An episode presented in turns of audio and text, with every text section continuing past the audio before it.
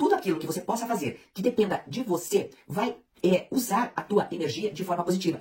Olá, a seguidora que eu identificar aqui pela letra B mandou mensagem para mim no box do Instagram e ela diz: Tenho 41 anos, estava num relacionamento há quatro meses, foi absurda bomba de amor e eu não entendia de onde vinha tanta atenção e carinho, achava que era o homem na minha vida, manipulação, violência verbal e física e antes do Natal o descarte.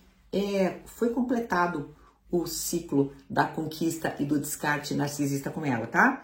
Eu não podia fazer nada sem avisá-lo, era app de localização, chamada de vídeo constante para ver se eu não estava mentindo. Final do ano agora, era aniversário dele, Natal, aniversário de namoro e Ano Novo. Ele me bloqueou dia 18 e sumiu. Tenho consciência que passei por todas as etapas do narcisismo. A minha pergunta é: por que, mesmo sabendo de todas as agressões e do descarte, por que eu não consigo retomar a minha vida normal? Eu ainda acho que todos os dias ele vai chegar com café da manhã, ajoelhado no meu quarto pedindo desculpas e ainda espero uma mensagem de bom dia. Diz que está muito difícil seguir adiante. Depois vocês podem ler o texto. Bem, querida, em tão pouco tempo, uma paixão tão avassaladora da tua parte, não vou nem falar da dele, também me faz levantar a orelha. Me levantar a orelha para você ser uma pessoa que é cronicamente uma dependente emocional. A dependência emocional muitas pessoas confundem e pensam que ela acontece somente numa relação concreta. Então, ai, eu começo a depender de, certa pessoa, fico junto com ela, depois não consigo me liberar. Não.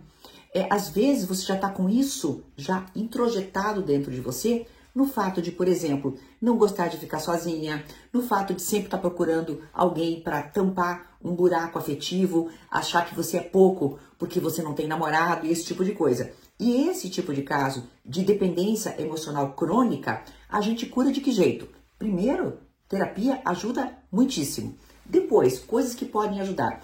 Tornar a tua vida interessante. Isso eu falo direto. Mas o que é tornar a própria vida interessante? É você fazer coisas que dependam de você.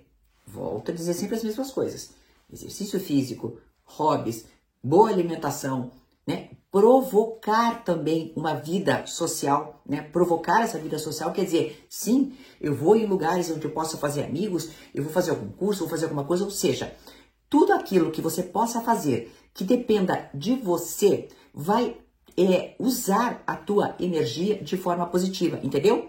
E aí a tua energia mental não fica só dependente de alguém que te faça feliz. Eu sei que é muito difícil, muitas vezes o histórico de vida, de apego de uma pessoa escreve assim com uma letra de fogo dentro do coração dela que ela precisa de alguém para validá-la. Mas você pode ter certeza, você não precisa de ninguém para validar você. Então, vamos curar a tua dependência emocional é de forma crônica, não especificamente nesse caso, porque eu acho que com quatro meses não deu nem tempo para isso. Até uma próxima.